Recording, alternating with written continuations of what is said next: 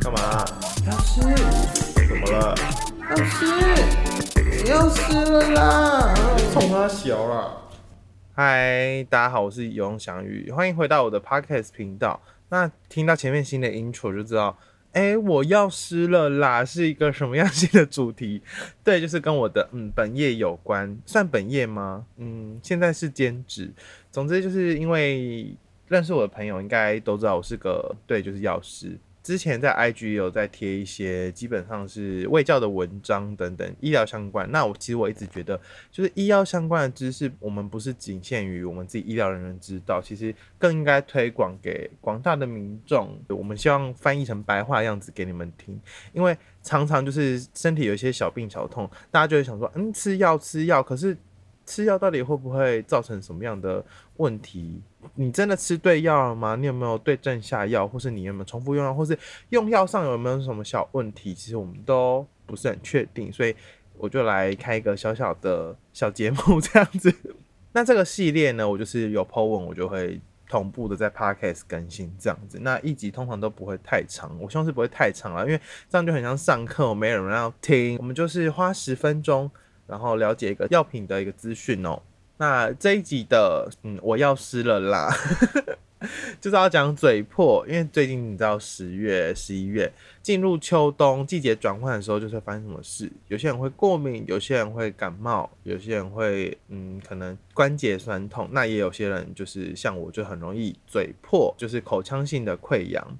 那今天主要就是要介绍一下嘴破的五种最常见的药。那因为我本身嘴破大户啦，所以每一种我都有去做使用过，就比较亲身推荐这样。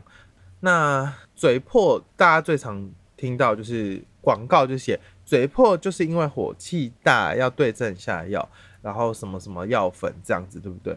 那这样子的说法其实是比较偏中医的。那今天我们要介绍的药，其中一种就是中药。不过我们就是还是按我们贴文上一件一件这样介绍下来。那第一种最常见的就是类固醇的消炎药。其实你们市面上买到口内膏，或是牙医诊所给你擦的口内膏，就是那种膏状的药膏状小条，像牙膏，挤出来有点白色半透明那种，通常都是含类固醇的消炎药哦。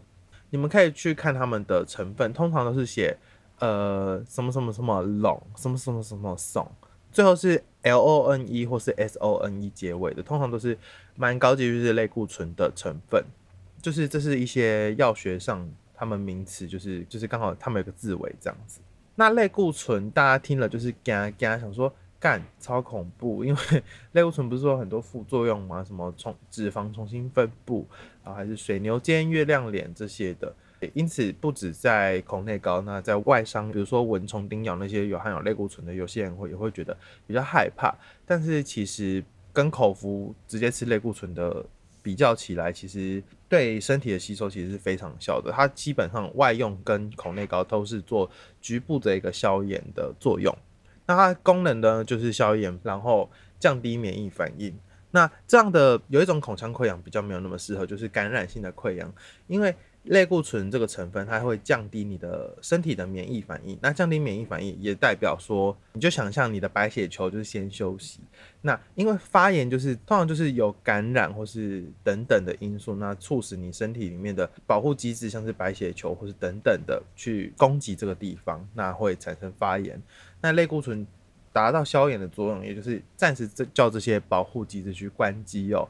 那这时候如果你这个溃疡是属于感染性的，那如果你保护机制关机，那感染就可能会更严重。所以通常感染性溃疡不会建议用含类固醇的消炎药。那口内膏的使用方式，我们等下最后再来做介绍。那另外一种呢，第二种是非类固醇的消炎药，那它一样是走止痛抗发炎的这个路线，不过它效果就没有类固醇那么强。通常我们在呃，市面上知道的止痛药或是消炎药、贴布那种，很多成分也都是这类，叫做非类固醇消炎药。它在英文上有一个名字叫做 NSAID，N S A I D S，它就是叫 NSAID。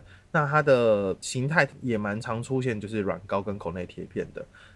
那其中有两种成分是比较常被使用的，一种是含水杨酸的成分，那另外一种的话，它是甘草的。呃，萃取物，那它的消炎效果跟类固醇是类似的机制，对身体去做作用，这样，那它效果就没有类固醇那么强。那同时它也不会有类固醇所需要担心的副作用或是感染性伤口的问题。这样子。那再来第三种就是最痛最痛的一种，马上好但非常痛。牙医诊所也蛮常用这个的，它叫做组织凝结剂。那常见的成分呢，它是一种强酸的成分哦，所以它是瞬间滴在你的组织上面，然后会对只对你的坏死的组织会有选择性作用。所以今天我们想象，我们口腔就是一层皮肤嘛，你想象就是桌上有一层皮肤，然后有一个洞，它就是你的溃疡。那这个组织凝结剂滴上去，它只会对这个溃疡的部分会有作用。那旁边完好的组织基本上是不太会去做有伤害的。那它可以迅速的对组织去做凝结，跟让这个伤口去愈合，然后很快就会减缓你的不适的症状了。那除了可以用滴的话，我也会建议说可以用棉花棒去做使用。那要需要去注意的是，因为它是一个强酸，所以使用后需要去做漱口，不然可能会伤害你的牙齿的呃釉质哦，或是就是伤害牙齿。你们知道牙齿组成分是什么？就是钙。那你们也知道，酸就是会溶解钙，你也知道强酸不能洗大理石的地板一样的概念吼。如果有学过国高中化学都知道，酸跟像是碳酸钙啊等等，它都会去做反应，产生二氧化碳嘛。这个应该国高中都有教过。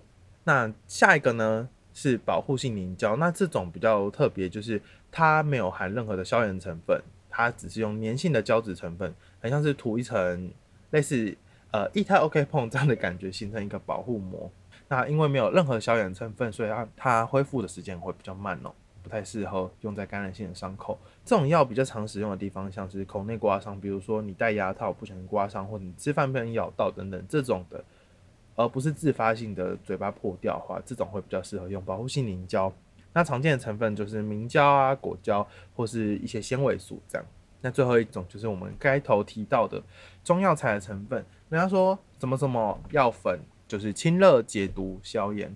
那针对中医这边的解释，我有看到一些文章，它是说，呃，嘴破的原因又分为呃实火、虚火以及哦体寒等等的不同。那如果是实火的话，比较常见就是你可能吃油辣炸的东西而导致你的嘴破，那就是这所谓的火气丹，是一般常使用的。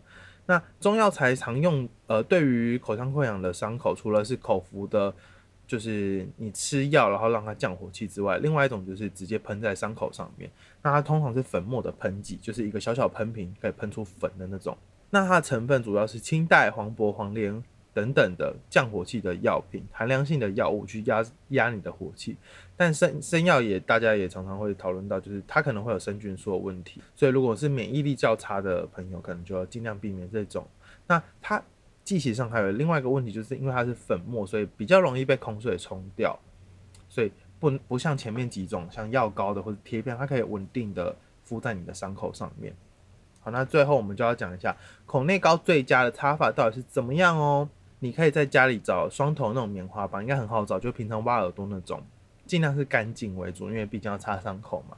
如果你要拿医疗的那种灭菌棉棒，那也是也很好。那第一步就是先把你溃疡伤口的。口水吸干这一步很重要，因为你不吸干的话，代表你的药很敷上去，它很容易被冲掉。所以先把口水吸干，在另外一端挤上药膏或是药水，再薄涂于伤口溃疡处，它会更好的附着。所以就是记得先把口水吸干，后面应该都很简单了。